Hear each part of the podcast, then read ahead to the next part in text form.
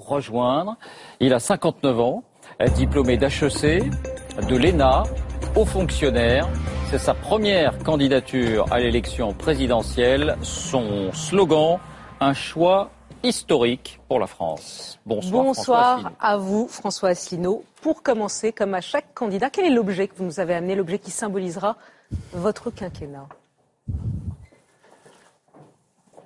Un rameau d'olivier. Pourquoi un rameau d'olivier? Parce que c'est un symbole de paix. On le trouve sur le drapeau de l'Organisation des Nations Unies et puis c'est un symbole millénaire. C'est aussi le symbole de la République. La statue de la République, place de la République à Paris, tient le rameau d'olivier. C'est aussi le symbole qui figurait sur la pièce de 1 franc. Je veux que les Français retrouvent leur monnaie nationale sur la pièce de 1 franc qui avait été gravée par Oscar Rotti en 1897.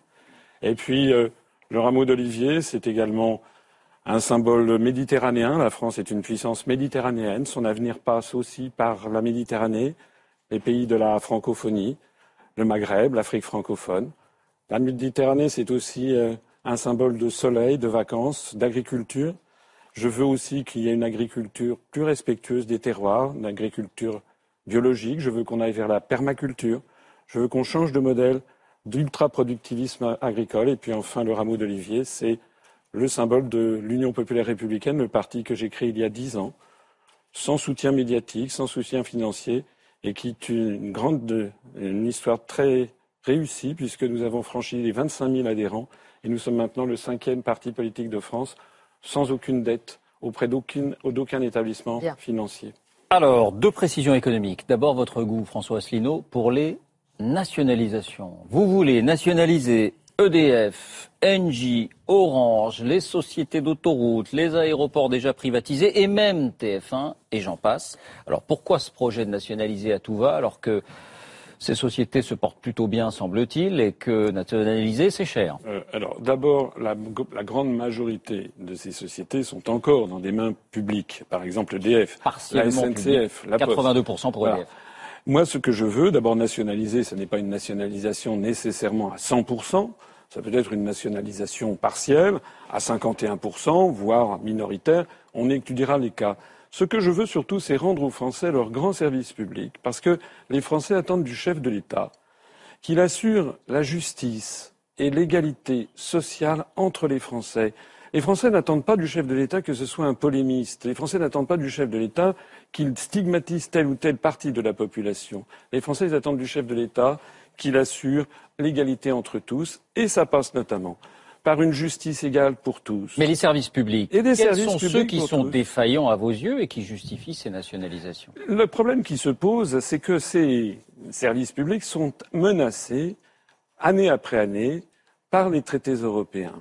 J'ai déjà eu l'occasion de l'expliquer, je ne vais pas ici égrener les articles des traités, mais l'article 106 du traité sur le fonctionnement de l'Union européenne met en concurrence, je ne dis pas oblige à privatiser, mais met en concurrence les services publics et année après année, les Français constatent la désertification rurale, la fermeture des postes, la SNCF qui ferme des, des lignes. Je veux rendre aux Français leur grand service public à la française, y compris la sécurité sociale pour tous, qui est actuellement gravement menacée par la montée en puissance des assurances privées qui essayent de nous pousser à créer la Commission. Et ceux que vous avez cités, les postes, la Poste, la SNCF, ne sont pas privatisés, sont encore publics. C'est la raison pour laquelle je veux les inscrire dans la Constitution, parce que ce sont des services publics non privatisables par nature, et je veux que la France conserve son modèle. Les Français ne sont pas des anglo-saxons. François Asselineau, l'économie, c'est aussi la formation et l'éducation. Vous voulez que l'enseignement de l'histoire soit, je vous cite, débarrassé de tout dogmatisme et qu'il y ait une obligation de réserve sur les événements trop contemporains. Qu'est-ce que ça veut dire? Est-ce qu'il y a des événements trop contemporains dont on ne doit pas parler à l'école? Moi, quand j'étais, quand j'étais, quand j'étais à l'école, euh, ça s'arrêtait, les cours s'arrêtaient à 1945. je trouve que c'était bien. Je trouve qu'actuellement, ça devrait s'arrêter, disons, aux alentours des années 1975, 1980. Voilà. Ce, que, ce dont je parle, c'est qu'il y a à l'école actuellement des cours où l'on vante les mérites de la construction européenne, de la Constitution européenne rejetée par 55% des Français. Et moi, ma candidature, je m'adresse ici aux 55% des Français qui ont voté non le 29 mai 2005 et dont le vote a été violé. eh bien moi je veux leur apporter finalement une espèce de revanche, parce que l'histoire n'est pas écrite. Cette Constitution européenne a été rejetée par les Français pour des motifs tout à fait justifiés.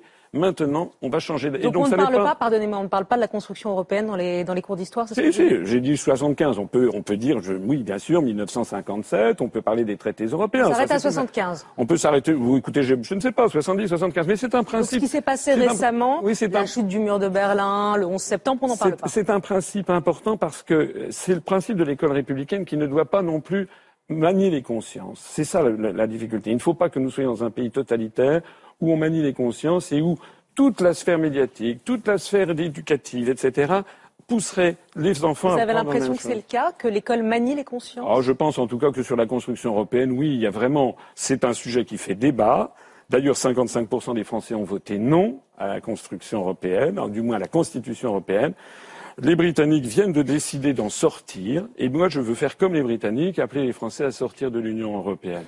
Alors c'est le moment de votre carte blanche. Quelle est l'idée, le projet que vous considérez comme la carte maîtresse de votre programme? Mais moi je veux sortir de la de la de la de l'Union européenne. C'est pas pour parce que j'ai entendu des des, des, des, des voix.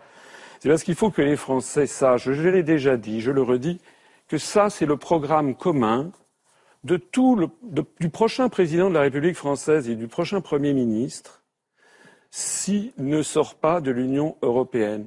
C'est le rapport des grandes orientations de politique économique que publie la Commission européenne chaque année et qui fixe chaque année ce que doit être la politique économique et sociale de la France. Par exemple, ce sont des objectifs qui sont souvent, qui ne sont souvent pas respectés. ce n'est pas vrai. Ce n'est pas vrai. C'est au contraire, c'est ce que les anglo-saxons appellent la soft law, c'est-à-dire on n'est pas obligé d'en respecter un, une année, bien sûr, mais année après année, on revient sur la même chose et ce qui est demandé, c'est la hausse de la TVA c'est la baisse de l'impôt sur les grandes sociétés, c'est le gel du SMIC, c'est la mise en pièces de toutes les professions réglementées, les artisans taxis, les médecins, les avocats, les huissiers, les notaires, etc., qui vont tous se faire ubériser.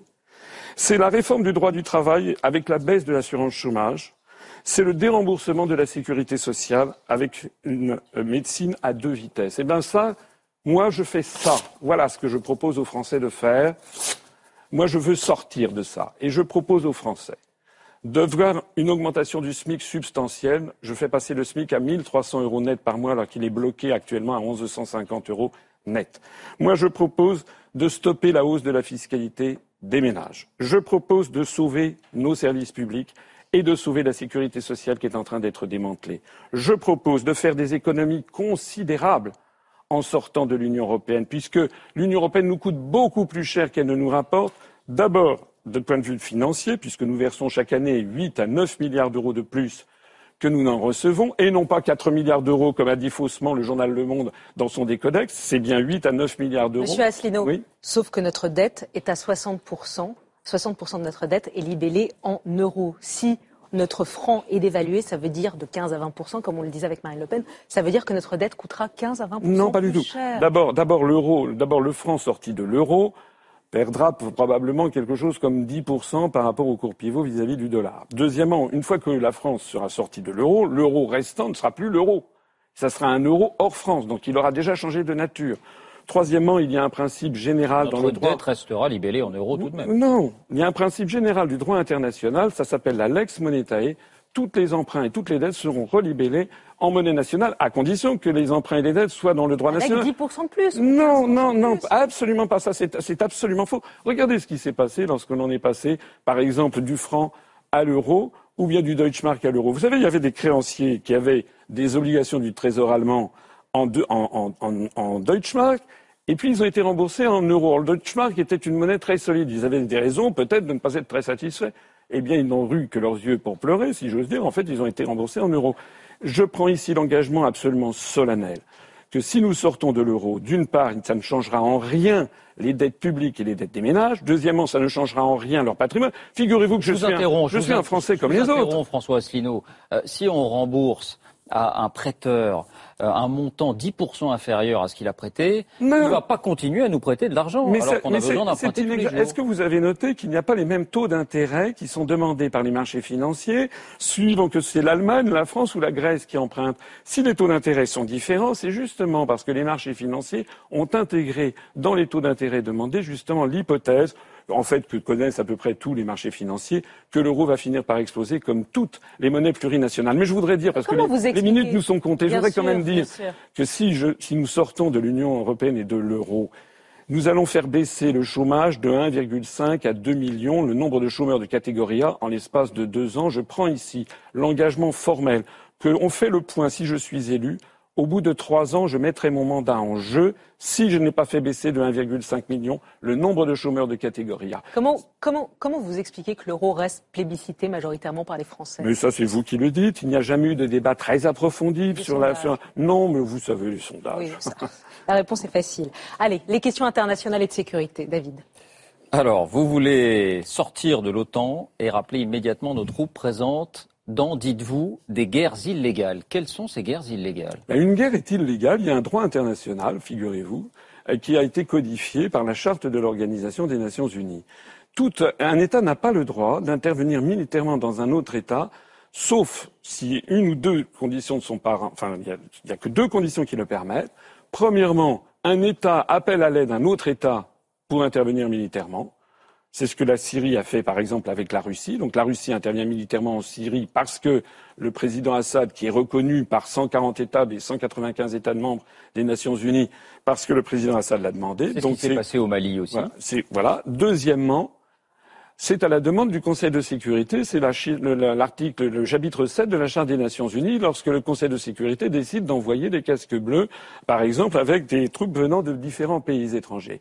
Pour le reste, c'est illégal. Et donc, j'estime, quant à moi, que la France n'a pas à être présente, soit sous forme de, par exemple, l'intervention en, Libye. L'intervention en Libye est une intervention illégale. Intervention passée, mais aujourd'hui, oui, intervention passée. Mais attendez, vous estimez qu'en Syrie et en Irak, euh, nos avions n'ont pas à être impliqués Écoutez, regardez ce qu'avait fait Jacques Chirac et Dominique de Villepin en 2003. Ils avaient tenu bon.